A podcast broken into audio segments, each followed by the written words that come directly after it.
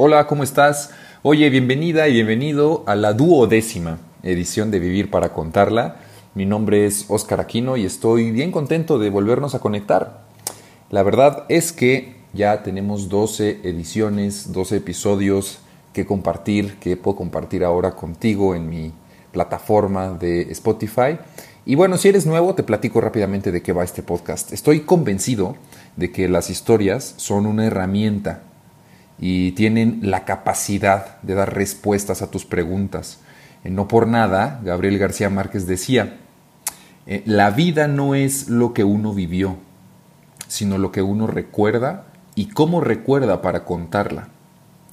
Y estoy seguro que estos eh, recuerdos impactan en el subconsciente a quien tiene oídos. Así que si estás aquí, pues no es casualidad. Estoy convencido de que vas a tener esos oídos para impactar al subconsciente con respuestas que necesitas en estas historias. Y en esta ocasión te traigo a un emprendedor nato, quien a muy corta edad fue capaz de estar en Silicon Valley, este lugar geográfico en donde se encuentran las mayores startups, los mayores emprendimientos de prácticamente todo el mundo, y bueno, él presentó una idea a un panel de empresarios y de igual forma regresó a México a crear su empresa de bienes raíces. Él es Alejandro Heinz y te quiere compartir lo que vivió para justamente contarla. Así que, eh, bueno, te recuerdo rápidamente también mis redes sociales. En Instagram estoy como oscar.aquinocetina. Así que ve y sígueme. Dale una captura de pantalla si quieres, etiquétame sabiendo que me estás escuchando. Y te voy a mandar un abrazo súper grande, con muchísimo cariño. Estamos súper contentos de poder conectarnos y escucharnos. Así que te paso la entrevista de una vez por todas. Que tengas un excelente día. Chao. Vientos, vientos, mi buen Alex. Oye, muchas gracias por estar en el, en el programa de Vivir para Contarla, amigo. Gracias a ti por la invitación. Es un honor. Y estábamos platicando justo antes de iniciar a grabar del tema del el futuro y cómo, cómo se ve el futuro a través de los ojos de diferentes CEOs como Facebook, como Google y tal. Y creo que de alguna manera como que podemos juntar lo que estamos platicando ahorita con, o sea, la visión que tú tienes, pero con respecto a las bienes raíces. Y digo, antes como de poder dar ese punto de vista, creo que hay toda una historia que puede dar ese sustento para que la gente sepa el, pues, quién es Alejandro Heinz y, qué ha hecho, qué hace y qué es lo que quiere hacer en el futuro y tal. Entonces, pues de entrada, a mí me gustaría saber cuál ha sido el motivo principal por el que, por el que tú te has desenvuelto en el mundo del emprendedurismo. Recuerdo que me platicaste esta historia de Silicon Valley que me gustaría que la compartieras acá porque creo que es algo súper interesante. Entonces, si quieres empezamos por ahí. ¿Qué sucedió? ¿Por qué llegaste a Silicon Valley? ¿Qué estabas haciendo en Estados Unidos? Es buena pregunta lo de Silicon Valley. Y sí, realmente he tenido mucho interés, yo creo que desde niño, en más que en el emprendimiento, en poder crear o generar ideas. ¿no? Y, justamente nunca imaginé poder estar en bienes raíces, pero bueno, fue un, la vida me fue acercando a eso y aproveché esa oportunidad. Y Silicon Valley nace de un viaje que hago a la maestría a Estados Unidos. Eh, yo me gradué de la, de la universidad, estudié la, licenciatura en el TEC de Monterrey y a partir de ahí creo con, con familiares la, la, empresa que es Inmovisión, que es la, agencia de bienes raíces. Y después, eh, circunstancias de la vida me van eh, de alguna manera dando esa oportunidad de crear una, de, tomar una maestría y decido irme a, Estados Unidos a, hacerla. ¿Maestría en qué? Es una maestría en, en dirección y mercadotecnia. Ya. Y, negocios. Estuve muy enfocada al, emprendimiento. Entonces, justamente en esa maestría nace una oportunidad del gobierno mexicano, lanza una convocatoria para emprendedores mexicanos eh, en, que tuvieran el interés de ir a Silicon Valley becados y éramos más de 2.000 participantes, quedamos 70 y bueno, pues tuve la oportunidad de, de estar en, en, este mundo pues, del emprendimiento que es, es, un icono a nivel mundial. Sí, claro. ¿no? Y es una experiencia eh, increíble. Justamente hace una semana platicábamos este tema Sí. de que ahorita lo vamos a desarrollar un poco más del apego que se tiene, ¿no? Como mexicano a, a- a las cosas, a las empresas, pero bueno, eh, nace por esa, por esa razón, por la maestría. Y durante esa maestría en Estados Unidos tengo la oportunidad de, de ir becado a, a Silicon Valley. Y bueno, pues me abre el panorama en, en- en muchos sentidos, no solo en el profesional, en, en emprendimiento, sino también en tema personal. ¿no? Eh, veo grandes ejemplos de, de personas con una humildad tremenda, eh, que eso también impacta mucho pues la parte personal. ¿no? Sí, claro. Eh, ¿A qué te refieres con, o sea, qué, qué tipo de personas son las que, las que llegan a este concurso? Son 70, pero Pues ¿por, por qué, por qué me llama la atención esto que dices de humildad? Pues mira, yo me di cuenta en, ese viaje que realmente estaba rodeado de gente increíble, eh, con una capacidad intelectual muy desarrollada, gente que estaba creando eh, manos biónicas, eh, proyectos de ingeniería muy avanzados, de tecnología muy avanzado. Y, por el otro lado, gente, CEOs o- o directores de empresas a nivel mundial muy conocidas y que sin embargo estaban ahí estrechando tu mano, eh, dándote un mensaje, eh, incluso vestidos de short con, con playeras hawaianas, como te decía ese día, Ajá. muy al estilo americano, pero te das cuenta que realmente eh, pues son personas que aún teniéndolo de alguna manera, teniendo ese éxito profesional, teniendo una trayectoria bastante pues amplia en, en el mundo del emprendimiento, pues no, no han perdido eso, ¿no? Y, y tienen esa, esa sencillez de poder compartir sus, eh, pues, su conocimiento a, a jóvenes que estamos empezando, ¿no? Porque realmente eso tiene cinco años. Eso fue hace cinco años, yo tenía 25 años. Entonces, eh, vaya, a eso me refiero, ¿no? Eh, el ambiente, a pesar de ser muy competitivo, te encuentras con gente que está dispuesta, yo creo que es eso, gente que está dispuesta a compartir el cómo lograron su, su trayectoria. ¿no? O sea, eso me impactó bastante. Este, este concurso que, al que se llega era para poder mostrar cuáles eran las ideas que tenías un, emprendi- emprendimiento. Así es. Los 70 que, que asistimos, cada uno llevaba una idea en concreto que quería desarrollar. Eh, algunos de ellos las están trabajando, algunos de ellos ya las tenían, algunos de ellos apenas eh, empezaban con esa idea. Y cada uno, pues vaya, propusimos esa idea en papel, concursamos con, con esa idea. Eh, obviamente, pues te piden muchísimos requisitos, como tú lo sabes, para una, para una beca, pues te piden mucho, mucho trámite, pero dentro de este trámite era justamente eso, ¿no? Exponer tu idea y bueno, si quedabas seleccionada tenías la oportunidad de viajar a, a- Silicon Valley con eh, la Universidad de Stanford y la Universidad de Santa Clara.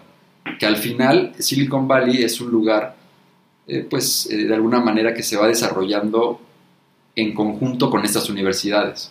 ¿no? Eh, la historia de. Silicon Valley nace así, empresas como HP, eh, empresas de tecnología empiezan a generar clústeres de conocimiento junto con las universidades y eso va desarrollando eh, lo- los negocios y así empieza a surgir lo que es lo que conocemos hoy como Silicon Valley. Pero bueno, eso es contestando tu, tu pregunta. Ajá. ¿Y cuál era la idea que tenías que mandaste? ¿Y cómo fue ese proceso? O sea, porque creo que también antes de, o sea, tú ves la convocatoria y obviamente ves Silicon Valley como estos grandes nombres a nivel mundial que de alguna manera te llegan a impactar, ¿no? Entonces, me gustaría saber así como de, bueno, ¿qué fue lo que te impulsó a decir, mi idea tiene la capacidad de llegar a Silicon Valley? Ok. ¿Y cuál fue la idea? Esa es una buena pregunta, sí la voy a compartir. Eh, en algún momento pensé, digo o no la respuesta cuando me preguntaban esto, pero vaya, al final es, es una idea, si bien es muy simple y muy sencilla, entre comillas, pero requiere mucha, eh, yo creo que mucha tecnología para que pueda funcionar. Y mi idea era básicamente una plataforma de rentas eh, a nivel mundial, ¿no? Una plataforma que te permitiera rentar en base a tu estilo de vida. Por ejemplo, si tú eh, te gusta acampar, eh, que en esa plataforma pudieras rentar desde el jeep, la casa de campaña, eh, la cámara, el dron, que pudieras rentar en base a, tu estilo de vida. Entonces, es una plataforma que de alguna manera dejé un poco truncada está ahí la idea, están los números, está la investigación, pero que no he desarrollado al, al 100%.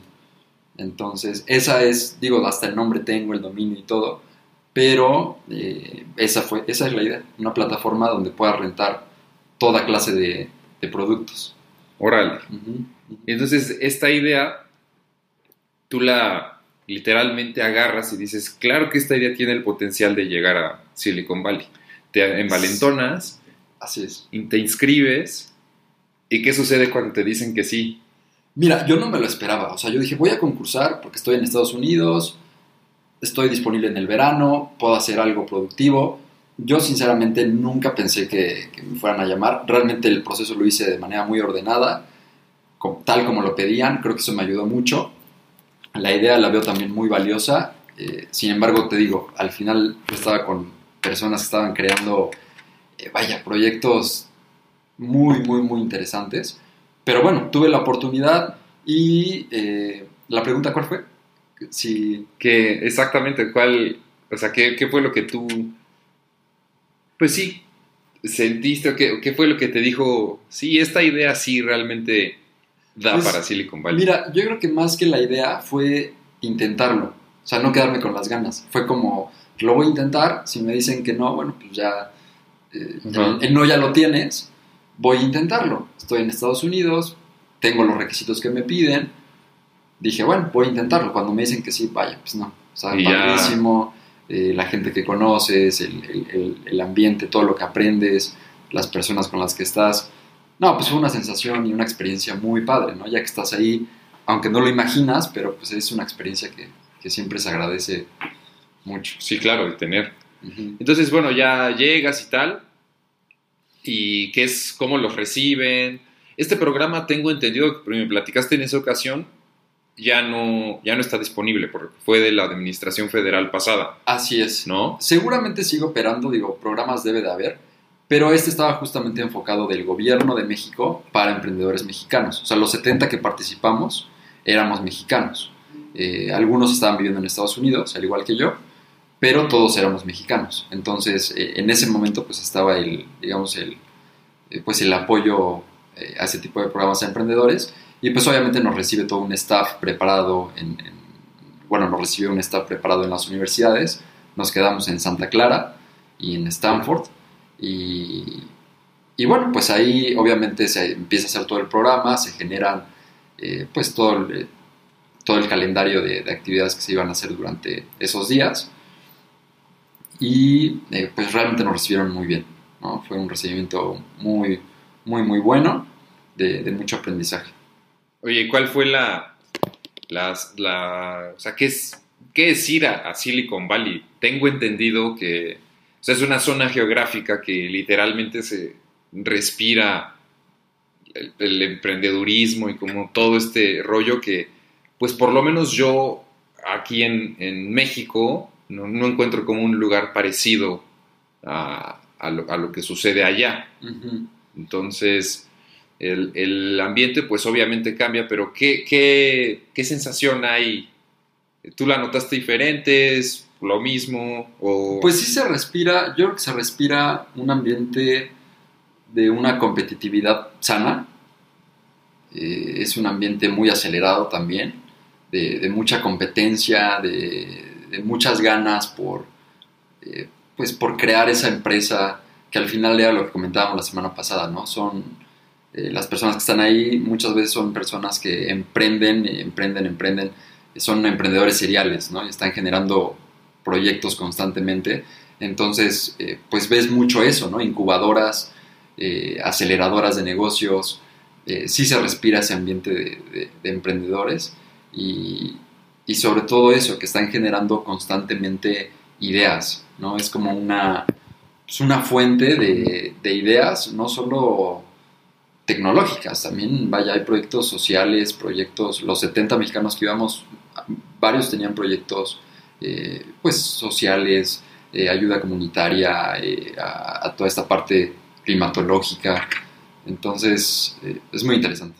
¿Y tú a qué le atribuyes que exista esta competencia como en ese lugar y no en otros y no en otras zonas geográficas? ¿Cuál es tu punto de vista. Yo creo que esto se generó precisamente por el aprendizaje de las universidades. O sea, al tener una universidad tan fuerte como Stanford, como Santa Clara, y generar todo este conocimiento práctico, o sea, que no se queda en un salón de clases, eso es lo que hace diferente la, pues vaya, esta entidad, ¿no? Este lugar eh, geográfico. Entonces, al crear empresas como Google, como HP, Sí. estas mismas empresas se van desarrollando a su alrededor otras mini empresas que, que están aunadas a, a ellas de algún tipo, ¿no? Por, al ser proveedores, alianzas. Entonces, todo este, digamos, conocimiento práctico es a lo que yo le atribuyo el que esté Silicon Valley ahí, ¿no? El que realmente ese conocimiento se esté poniendo en práctica en, en las empresas y, y en los proyectos. Sí, claro. ¿Y cuál crees que sea tu- la diferencia entre el emprendedurismo mexicano y lo que sucede en Estados Unidos y qué le debemos aprender a la cultura del emprendedurismo estadounidense? Si es que hay algo que le debamos aprender. Y también si hay cosas negativas, pues igual. Sí, yo creo que se ha tachado mucho a, a la industria, bueno, más bien a, a- la cultura americana como consumista y vaya, sí hay un punto ahí eh, que de alguna manera le doy a favor. Sin embargo, sí hay mucho también, eh, podríamos decirlo, mucha competencia sana al, al, querer generar, ¿no? Eh, al querer crear proyectos, generar ideas. Y yo lo que veo realmente en Silicon Valley, que te compartía la semana pasada, es poder crear tan rápido y tan eficazmente un proyecto. Eh, son, son proyectos que se crean de una manera tan detallada y tan, tan rápido se ponen a prueba, que es lo que los hace funcionar. Y de pronto aquí, el, de pronto, yo creo que el mexicano es muy extremo, somos un poco, eh, nos vamos a los extremos, o lo planeamos demasiado, que nos da miedo, o sea, hacemos todo el plan de negocio y lo teníamos en papel y todo está perfectamente planeado y no nos animamos a dar el paso, ese es un extremo, o sea, que lo tengas todo en teoría y que no lo hagas en práctica, al otro extremo de, pues ya, eh, ay, cómo se vaya dando y pues vamos a darle y pues como salga, ¿no? Y pues el día a día y ya saldrá y entonces creo que como mexicano nos falta encontrar ese balance de decir sí se requiere planeación para, el- para un negocio, para un proyecto, pero también requieres ponerlo en la práctica a la brevedad, testearlo, ¿no? Como le dicen. Entonces Exacto. tienes que testar la, la idea, ponerla a práctica y, y- y, pues arrancarla, ¿no? Y, y creo que eso es algo que nos enseña eh, pues Silicon Valley, ¿no? Que es una, es una generadora de, de ideas, aceleradora de negocios, que al final lo que tienen es velocidad, eh, lo hacen de manera tan rápida que te, te decía, ¿no? Son emprendedores seriales que generan proyecto tras, tras proyecto. Y lo que comentábamos la vez pasada, el apego, ¿no? El mexicano es muy apegado a, pues yo tengo una empresa que creé hace 10, 20 años y no, no pienso venderla porque es mi patrimonio, o es la empresa familiar, o es la empresa que me heredó mi padre, mi tío, mi tía. Y ese apego al final emocional a la empresa posiblemente nos impida crear otros proyectos, ¿no? O, Exacto. o- o queremos transmitir también ese negocio a lo mejor a, a nuestros hijos o, bueno, a las personas que tengan hijos, ¿no? Eh, o, o nietos, o... Y, y- y ese apego creo que como mexicano también de pronto nos puede hacer mal, porque... Eh, Sí, es definitivo.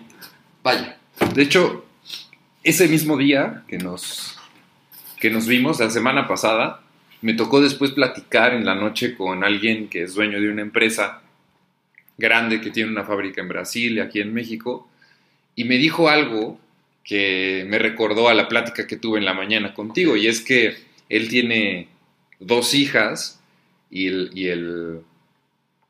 y él estaba preocupado porque su empresa que había creado desde los 26, 27 años, ya no iba a tener un sucesor, ya. porque las hijas se dedicaban y querían dedicarse más bien, son todavía, no están todavía en el mundo profesional, a algo completamente diferente a lo que él hace. Ok. Entonces, él tenía esa preocupación por saber qué iba a pasar con su empresa, ¿no? Entonces yo le platiqué justamente el tema que tuvimos y es ese, o sea, que al final eh, la cultura estadounidense es, pues yo estoy generando esta empresa, la crezco, pero ya desde el principio estoy pensando en que la voy a crecer para podérsela vender a los grandes. Exactamente. Y después con ese capital que me van a dar de, eh, de la, de la venta, voy a generar otra cosa completamente diferente. Claro. Y ese creo que esa es la parte en la que el mexicano, por lo menos, que es el, el- vaya, lo que yo, tú y yo conocemos,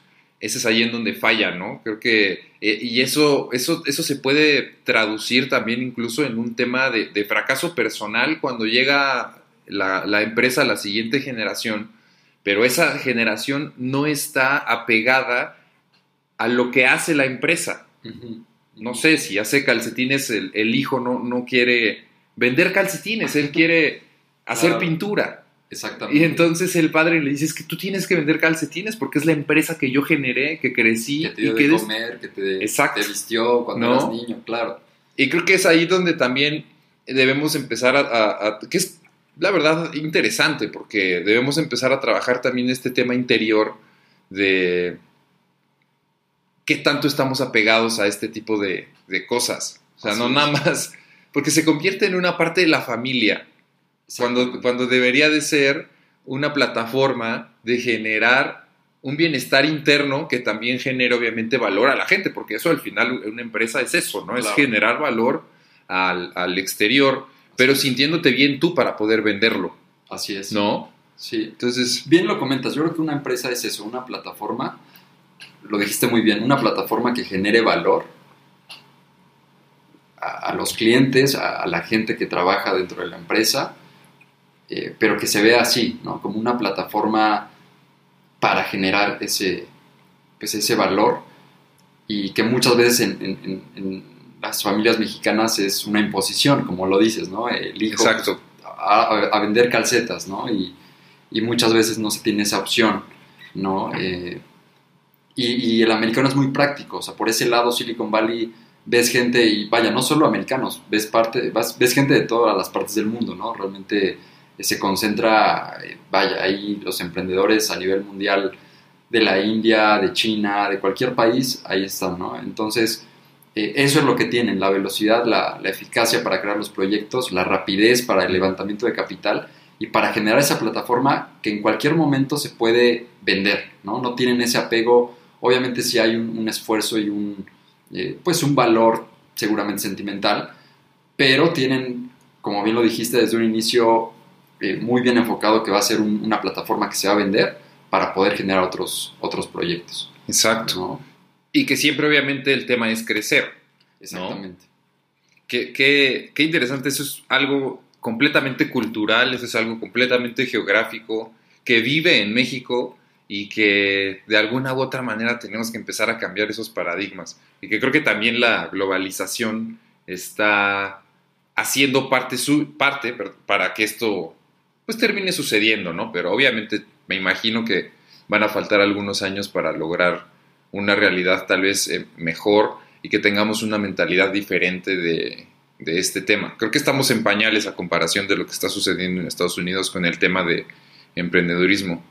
Recientemente estaba escuchando otro podcast que aquí en México es muy difícil que la gente sepa de qué es y quién es un ángel inversionista.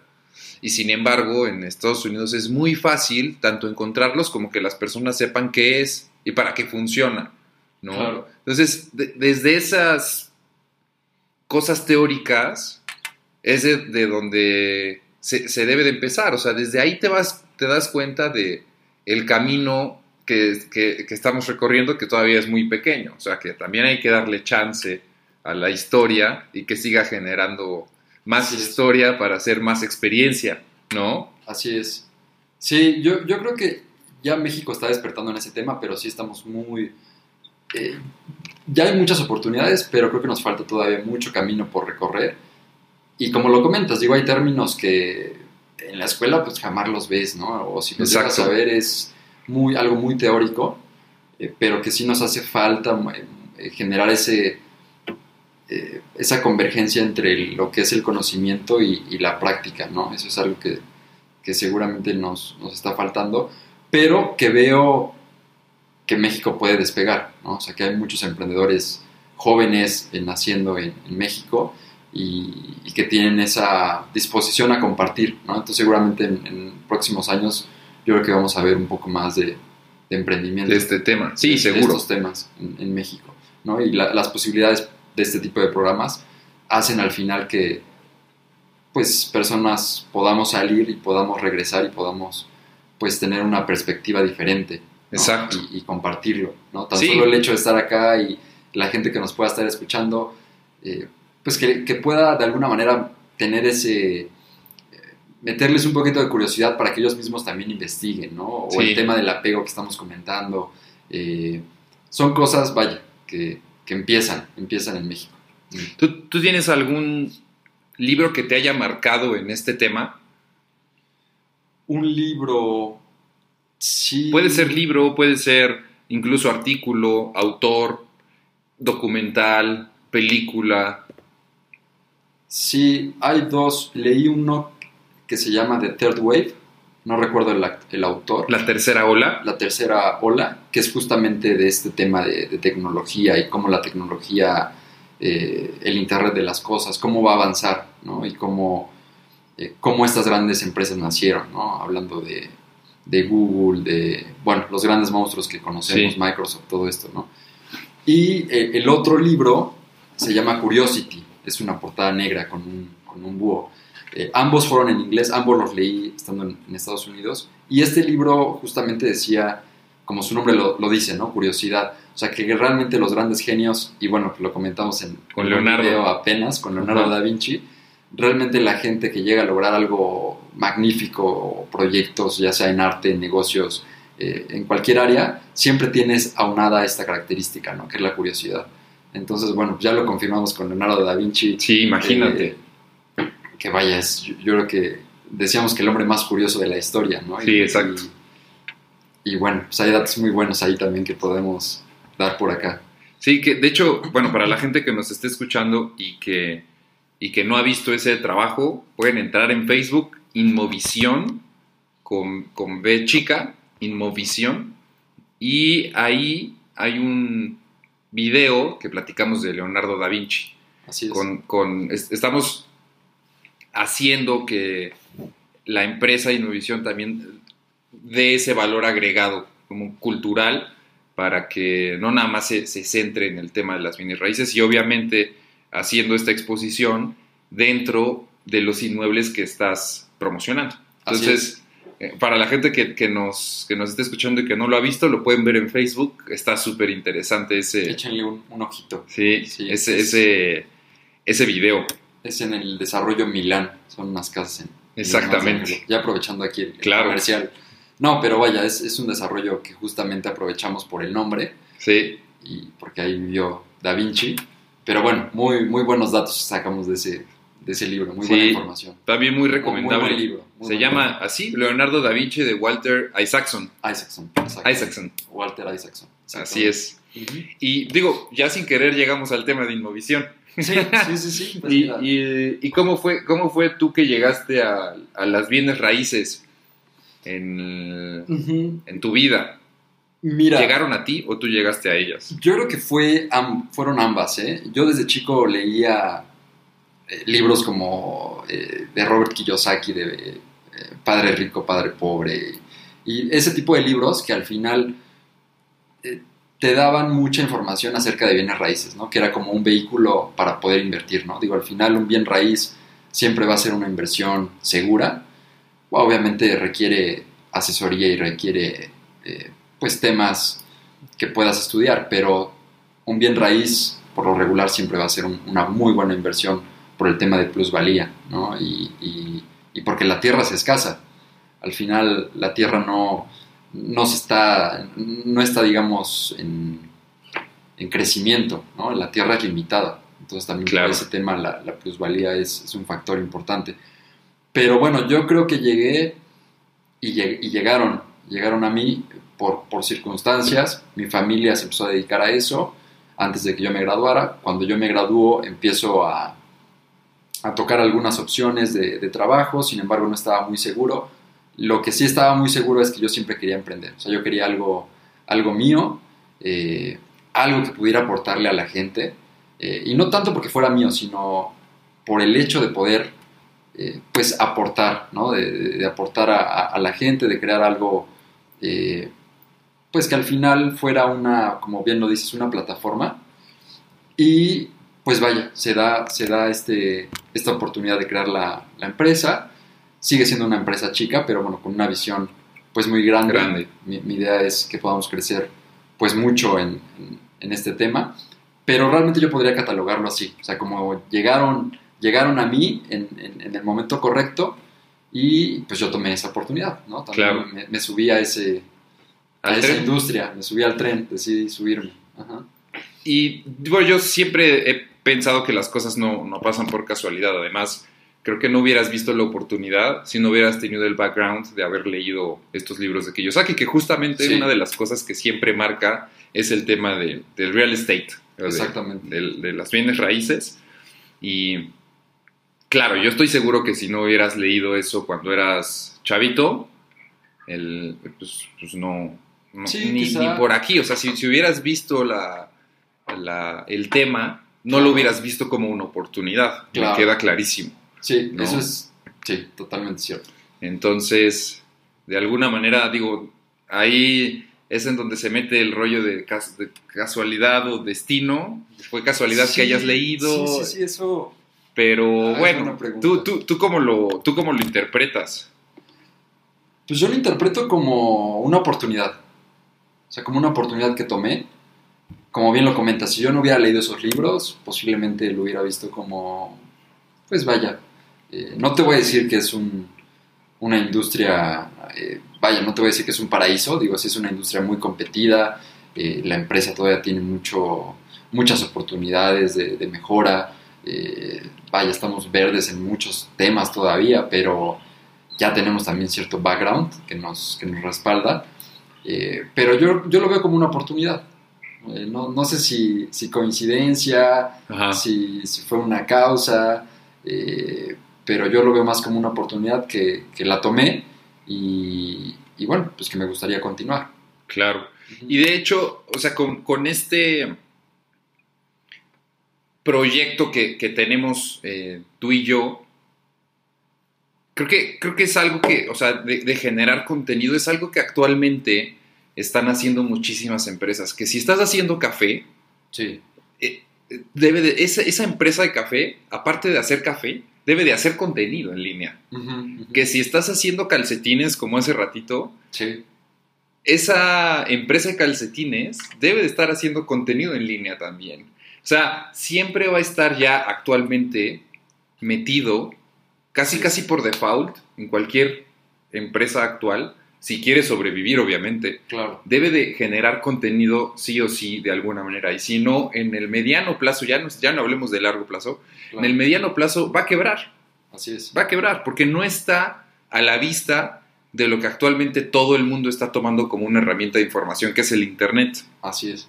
¿no? Entonces, mientras más valor generes en el aspecto del, del- del- de los medios, de- en el aspecto de la informática, pues estoy seguro que también más vistas, más audiencia y obviamente por ende más ventas si lo haces bien, si haces ese, ese embudo de ventas, Claro. el, eh, pues vas, vas a generar, ¿no? Así es. Entonces, eh, creo, que, creo que eso es algo que está iniciando, pero que tampoco hay, hay que perderlo y eso es definitivamente una de las cosas que debemos de tomar ya actualmente en el presente y que para la gente que nos esté escuchando yo creo que es una información muy valiosa y, y no lo, y eso quiero que quede claro, no lo digo yo ahora en este instante, pero lo vamos a poner en, las, en la descripción.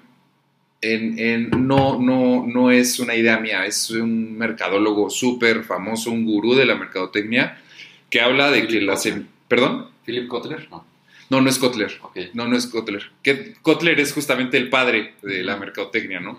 Pero no es, es uno como más actual, que habla de que las empresas, sí o sí, si quieren sobrevivir, o sea, es hago café, hashtag, o perdón, no, hashtag no, eh, slash, Slash. hago contenido multimedia.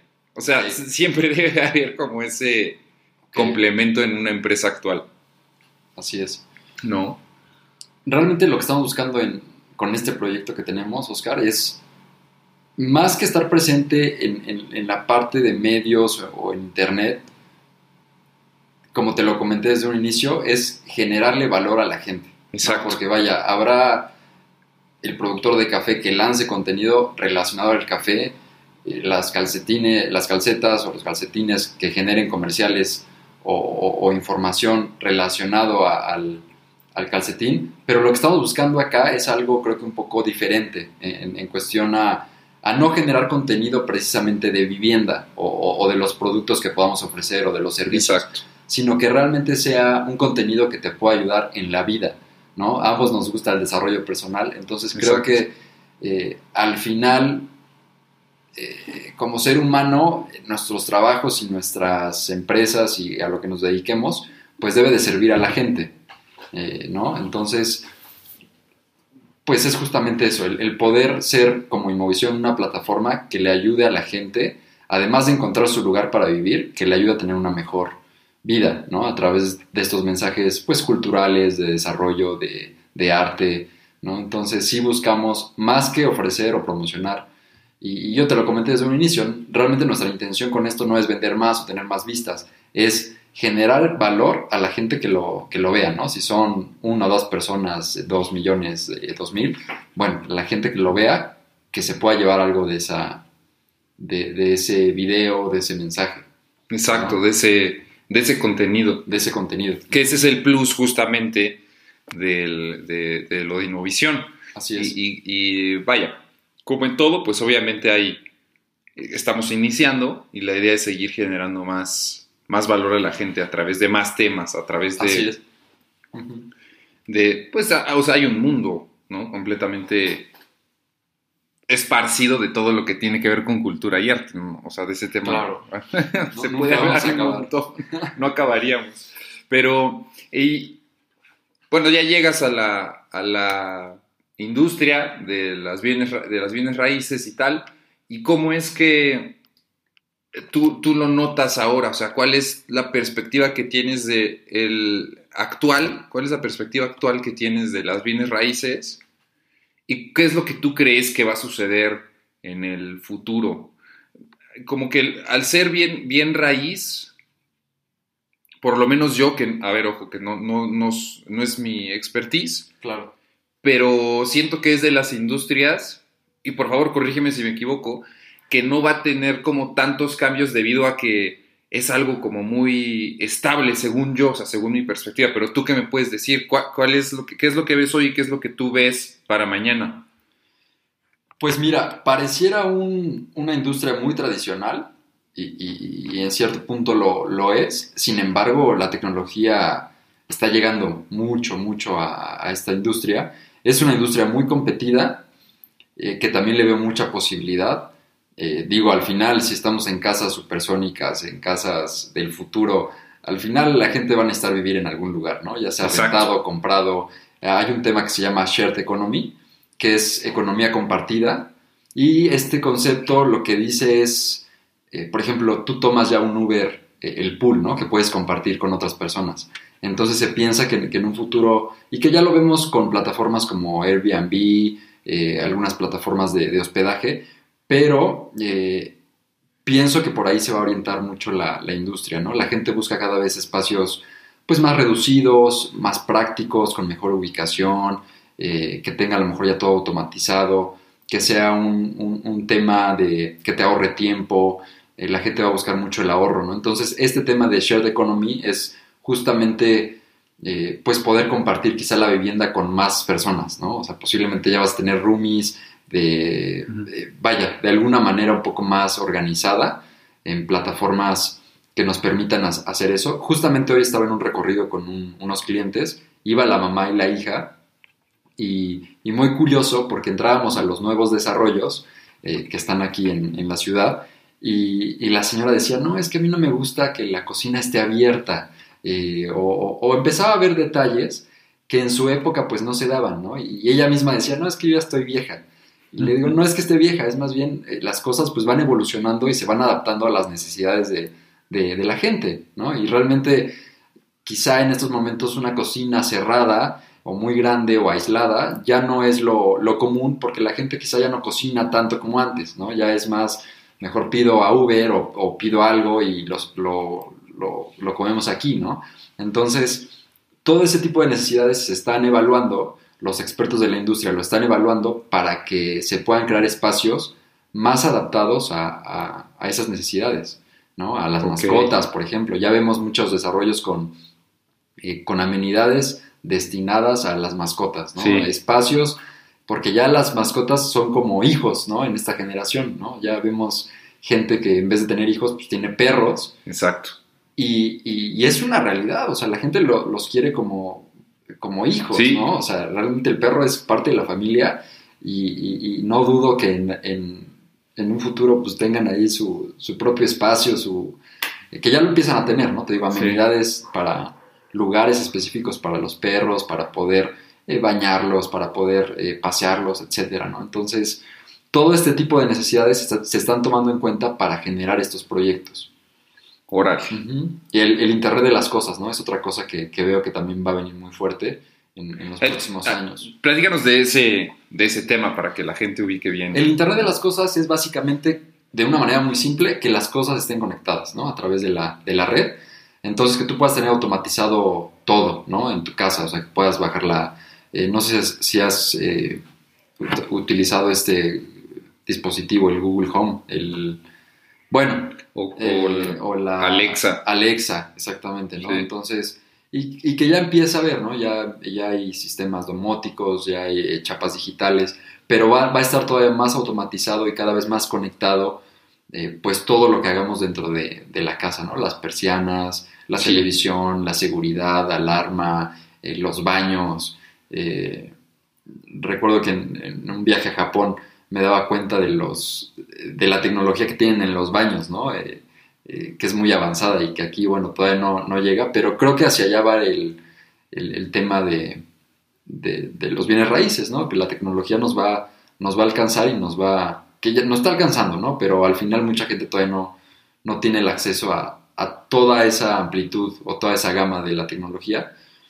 Pero bueno, hacia allá vamos. Sí, definitivo. Sí.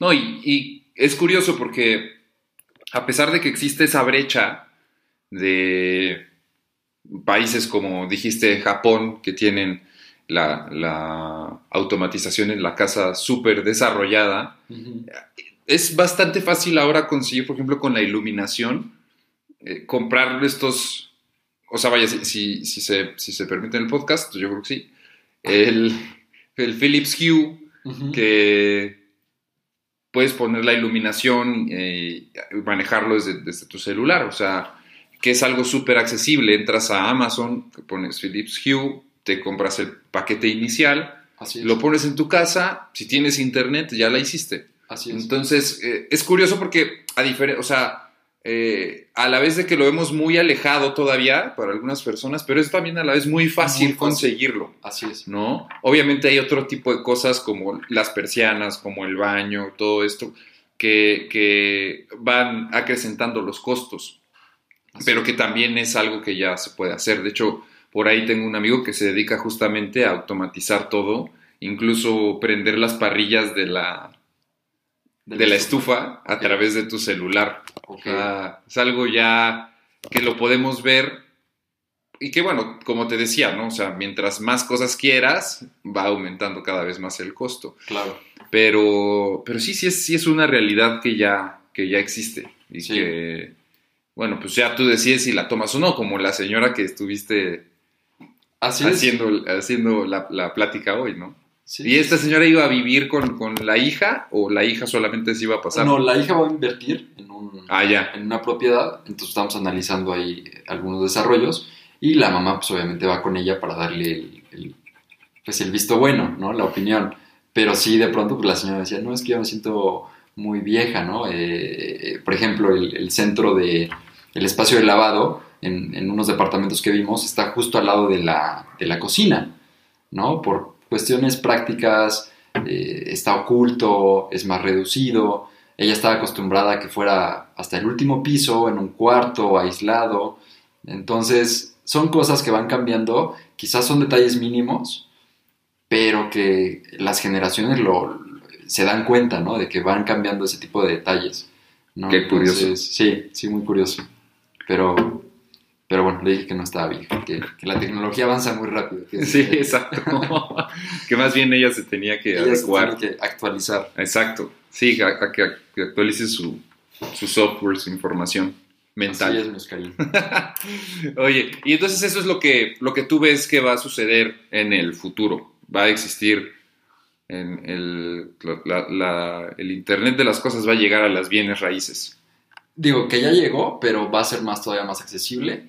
La parte de shared economy, eh, la parte de las ubicaciones, creo que eso va a, a- a tomar nuevamente, eh, al menos aquí en la ciudad, aquí en México, va a ser muy importante nuevamente, ¿no? El, el que estemos, el que la gente busque opciones céntricas, ¿no? Eh, la parte de, de ubicación, la parte de seguridad, son temas importantes aquí en México. Entonces la gente aquí en, en Puebla empieza a resurgir zonas que eran viejas, pero que bueno, ahora se están demoliendo Ah, casas ¿sí? para levantar edificios, ¿no? Colonias como La Paz, Huexotitla, El mismo Eh, centro. el mismo centro. Entonces la gente va a volver, digamos, a, a este tipo de, de ubicaciones, ¿no? Por el tema también de, de servicios. eh, y bueno, básicamente por, por la ubicación. Son ciclos, ¿no? Que van dando la, Qué curioso. la, la industria, ¿no? Entonces, creo que estamos viviendo ese ciclo, ¿no? Donde las colon- colonias viejas de Puebla empiezan nuevamente a, a resurgir, ¿no? Y lo vemos en varios estados de, de México. de México. Pero bueno, aquí en Puebla pues es muy... Se empieza a, a- a repetir eso. Claro. Que además, pues obviamente es lo que tenemos a la mano, ¿no? Claro. O sea, que lo que podemos, o sea, el objeto observable pues, es nuestra ciudad. Y sí, creo que tienes razón porque hace 10 años empezaba un proyecto muy importante en la ciudad, pero estaba alejado, que es Lomas de Angelópolis. Exacto. Y la gente se empezó a ir para allá y bueno, actualmente es un desarrollo gigantesco Así es. muy padre, muy bonito, con, de verdad, bueno, por lo menos a mí se me hace así, Sí, sí es bonito. con, con una vista, o sea, que a la vista, que tú llegas y te paras y tal, y es algo que te agrada, Claro. ¿no? Pero, pues, y entonces como que se empieza a, a- no sé, y corrígeme si me equivoco, que es lo que estoy entendiendo, a cerrar ese ciclo y, Sí. y se inicia, pues de nuevo, ¿no? Sí. Porque pues, es un, un ciclo, el, la búsqueda por, por estas colonias que, que Sí, ya se empezaban a, a despoblar, como es, es. La Paz y tal. Así es. Sí, sí, sí. Realmente...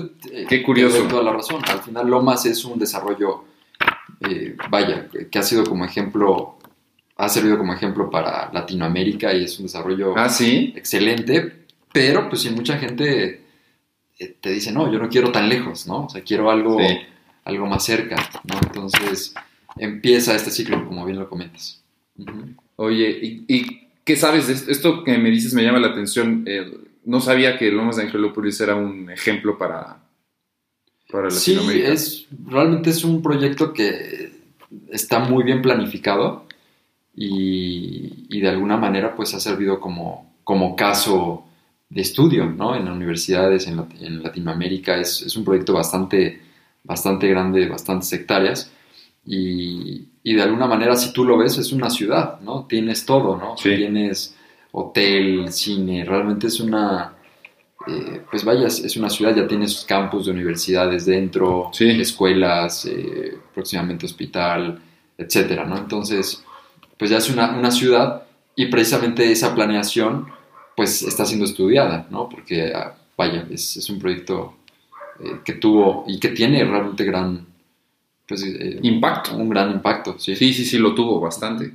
Sí, yo, o sea, yo recuerdo que hace 10, o sea, no, de hecho ni siquiera, tiene un poco más, tiene como 12, 13 años que empezaba a surgir este proyecto que era Lomas de Angelópolis y que compra tu terreno, incluso, Y que sigue creciendo, ¿eh? sí, exacto, Es un punto, sigue teniendo ese impacto fuerte. Sí, que sigue creciendo y que se está buscando la manera de minimizar las vías de comunicación para lograr justamente que la ubicación no sea un problema, Tema. porque te tardas, bueno, para los que vi- viven aquí en Puebla, te tardas 25 minutos en llegar a Lomas 3 de, o sea, pero no, de, no desde tu desde tu hogar, sino Sí, desde el sí, inicio sí. de Lomas. Está cañón, ¿no? Y de hecho por eso creo que quieren hacer ahí, o ya la hicieron, no estoy seguro, tú sabes más de eso, una, una vía corta para, para poder llegar en menos tiempo, ¿no? Sí, sí, se están abriendo en nuevos accesos por la lateral que te van a permitir llegar más rápido. Pero aún así, te digo, hay, hay gente que está volviendo los ojos a, a las zonas céntricas, ¿no? O sea, al centro, a, a La Paz, bueno, colonias que ya, ya mencionamos, ¿no? Precisamente por este desplazamiento, pues mucho más cercano a sus trabajos, a- al centro de la ciudad. eh, y bueno, Y también por un tema de costos, que influye el crecimiento de el combustible. El Sí. crecimiento en el precio del combustible. Así es. Yo creo que un tema fundamental para elegir vivienda es contemplar tu estilo de vida y contemplar tu, tu zona, ¿no? De, vaya, porque puedes vivir en una casa increíble y a una inversión muy buena, pero si trabajas del otro lado de la ciudad y si tu familia está del otro lado de la ciudad y si tu zona de interés está alejada a esa zona, pues vaya, ahí va a ser un tema, ¿no? Entonces sí, la ubicación es un punto que tienes que analizar pensando en tu trabajo, en tu familia, en tu rutina, en, en qué haces, cómo vives, ¿no? Entonces es importante ese tema. Oye, y ahorita que, mencionas el tema de que es una de las cosas principales que debes de tomar en cuenta para poder irte a, a- o, o cambiar de ubicación y tal. ¿Cuáles son los tips que tú darías? ¿Cuáles son las preguntas que nos deberíamos hacer nosotros antes de querernos eh, cambiar a X o Y lugar? Ok. El primero, te digo, es eso, eh, que estudies tu estilo de vida, tu área de interés, tu zona de trabajo, el que puedas conocer con exactitud dónde te vas a desenvolver, para que de esa manera puedas buscar una ubicación que te quede, que te genere cierto confort, que te genere cierta también seguridad, ¿no? Y, ahorro también, como lo decías, en combustible, en, toda esta parte. Entonces, ese es el primer tip, que puedan eh, identificar su zona de trabajo, su estilo de vida.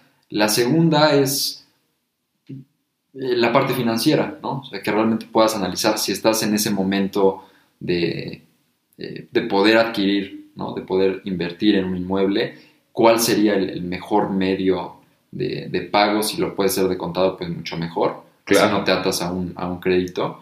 Eh, pero bueno, vaya, también está la facilidad de hacerlo mediante un crédito, pero que tiene que ser bien analizado, ¿no? Porque al final son créditos que se van a 20, eh, vaya, 20 años, ¿no? De, entonces, es una decisión que se tiene que tomar, pues muy cautelosamente, pensando en cómo te ves en un futuro, eh, dónde te ves trabajando, ¿no? Entonces, eh, y, bueno, nosotros estamos justamente en ese tema, ¿no? Resolviendo, ayudando a nuestros clientes en, en- en ese tema, ¿no? O sea, de pronto hay gente que eh, posiblemente pensó que se quedaría en Puebla, compró en Puebla y de pronto están viviendo en el extranjero y no tienen cómo rentar, ¿no? Por ejemplo, su inmueble. Entonces, estamos trabajando para ellos, ¿no? O sea, nosotros somos los intermediarios, trabajamos con ellos, aunque estén fuera, aunque estén en Alemania, en Estados Unidos, pero quizás se quedaron con un crédito bancario, quizá eh, adquirieron un inmueble aquí en, en- en México, les ayudamos justamente a, a eso, ¿no? A resolver, eh, pues, esa necesidad. Entonces está el tema financiero, El tema financiero. el estilo de vida, el que si nos metemos el estilo de vida tiene que ver con el gimnasio en el, en el que voy a ir, si me gusta, en dónde está, es. ¿no?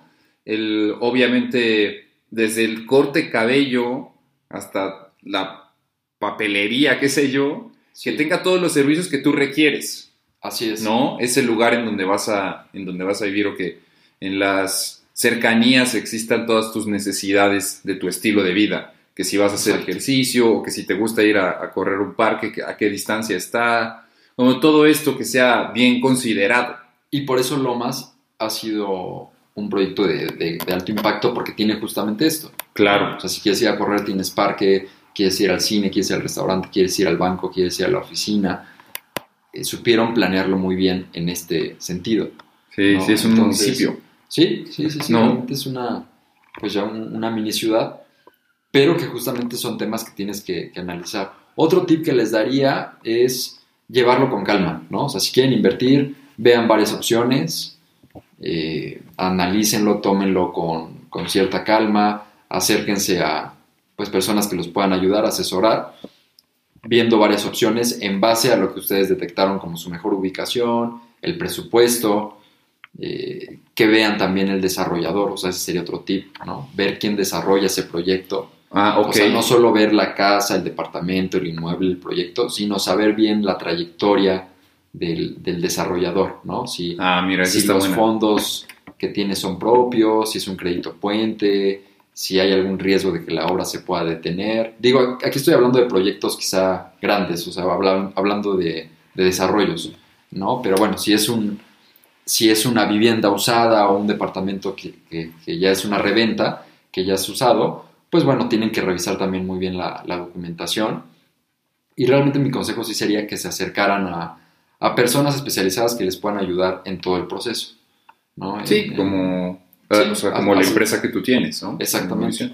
Digo, no, no precisamente, digo, si quieren venir a la nuestra, Claro. excelente, pero vaya, eh, que sí se acerquen porque al final es un proceso que, que les va a ahorrar tiempo, les va a ahorrar dinero, eh, molestias en un futuro, ¿no? Entonces, es, son básicamente esos tips. Canalicen su estilo de vida, la parte financiera, el desarrollador o el constructor, y bueno, si es una reventa, pues que revisen todos los antecedentes de- del dueño, ¿no? Porque la está vendiendo, eh, si tiene todo en orden, Y los servicios también, ¿no? los servicios. también. Agua, Así es. luz, gas, tal, que, que estén en, en su correcto funcionamiento, porque también es todo un tema. De Así hecho, es. creo que uno de los detalles que tiene Lomas de Angelópolis es el abasto, ¿no? De, de agua potable. Perdón, de agua, de agua, el servicio de agua.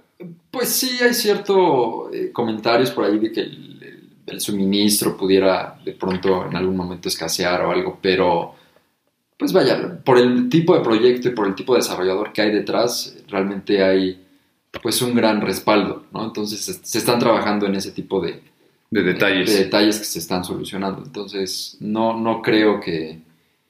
Vaya, siempre va a haber un, un riesgo, pero te digo, se está planeando de una manera adecuada, entonces no creo que sea un tema. Ya, claro. Oye, pues muy bien, muy bien, mi buen Alex. Creo que tenemos un, un material muy chingón para la, para la gente. Sí, Y yo siempre cierro con preguntas. Son preguntas genéricas que a todos les hago y que, pues obviamente no vas a ser la la excepción. excepción. Exacto. Échalas, échalas. Y la, la primera pregunta que te quiero hacer es, ¿cuál ha sido en todo este proceso eh, personal con, emprende- con el tema de emprendedurismo, con ahora Inmovisión y todo eso, en, en toda este, digamos, como línea histórica que has tenido, ¿cuál ha sido el mayor obstáculo que has tenido y cómo lo has superado? el mayor obstáculo que he tenido y cómo lo he superado. Pues yo creo que justamente lo hablábamos también la semana pasada, Oscarín, ¿no? Que te decía, de pronto en México eh, siento este este labor como de malabarista, como emprendedor tienes que estar al pendiente de muchas cosas, pero desgraciadamente en México hay cosas todavía extras que hay que sumarle, ¿no? El tema, por ejemplo, de, de la inseguridad, eh, el tema de lo que decíamos, tienes que estar al pendiente de los baches, de... Y yo creo que es eso, el, el- el- el mayor reto es poder ser perseverante. Ese ha sido el, mayor reto, o sea, el, no... El tener en tu mente de pronto ideas de, pues, abandona el proyecto o, o renuncia o no va a funcionar. Sin embargo, pues es, no, agarrarte, agarrarte de, pues, de ese proyecto que has creado, formar un mejor equipo y, y, pues al final perseverar en, en esa idea, ¿no? Y en ese negocio. Entonces yo creo que ese ha sido el mayor reto, el perseverar eh, sin importar las circunstancias que te puedan tocar. Y digo, no solo en México, ¿no? En todo el mundo hay circunstancias adversas eh, para, para los emprendedores, pero es justamente eso, perseverar hasta que, bueno, pues tu proyecto pueda eh, salir adelante. Buenísimo. ¿qué le dirías a tu yo de hace 10 años? Tenías 20 años, hace 10 años, ¿no? Sí, sí, esa es buena pregunta. Yo creo que le daría una lección en el tema de perseverancia y de autoestima. Que tuviera mejor, que fuera más perseverante y que tuviera confianza en sí mismo. Y esos serían los, los consejos, ¿no? O sea que le diría a, mi yo de, 20 años, sé más perseverante y, y, confía, confía en tus ideas, confía en tus proyectos. Buenísimo. ¿Crees necesario emprender y por qué? Sí, sí creo necesario emprender porque yo creo que es una responsabilidad del ser humano el, crear y el llevar a cabo esas ideas. el emprender es ejecutar ideas que al final están en tu cabeza, que las llevas a la práctica y, que al final generan valor, como lo decíamos, a, la gente que trabaja en, ese mismo proyecto, a los clientes, a los proveedores. Y esa es parte de nuestra, de, nuestra visión, el generar ese valor a todas las partes involucradas en, en Inmovisión. Buenísimo. Y ya por último, ¿cuál ha sido el peor consejo que has recibido de alguien? Ah, caray. Esa es muy buena pregunta también. El peor consejo que he recibido de alguien. Es la última pregunta, ya no podemos adelantarnos a otra. No, esta es la última. Esa es muy buena pregunta, Oscar. Yo creo que uno de los peores consejos es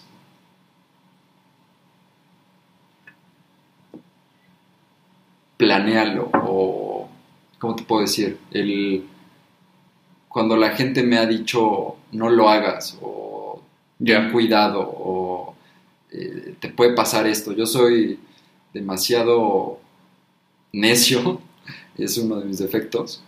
Siempre me ha gustado comprobar las cosas por mí mismo, pero creo que eh, los peores consejos que he recibido es de personas que te dicen no vas a poder hacerlo, ten cuidado, no lo hagas. Y, bueno, ese es el, peor consejo que he peor consejo. Buenísimo. Pues la neta, muchísimas gracias, mi buen Alex, por estar en el programa, por darte esta horita de, plática que al final creo que también sirve para como poder recordar ese, ese pasado y ciertas cosillas que, que, pueden generar en ti a veces ciertas motivaciones. Sí, sí, sí, sí. Entonces, yo para la gente, bueno, pues creo que es algo súper valioso conocer las, las historias de otras personas porque también es una manera de ir desbloqueando respuestas internas, ¿no? Sí, claro. Y bueno, pues para todos ustedes, los que nos están eh, escuchando, tú que me estás escuchando, te mando un abrazo súper grande. Gracias por llegar al final de este capítulo con el buen Alex. Estoy seguro que te sirvió muchísimo. Eh, recuerda compartir el programa, etiquetarme en las historias para que yo pueda eh, saber quiénes me están escuchando y sobre todo, y repito, compartirlo. Así que te mando un abrazo súper, súper grande recuerda que en Vivir para Contarla siempre hay cosas súper chidas que puedes compartir. Chao.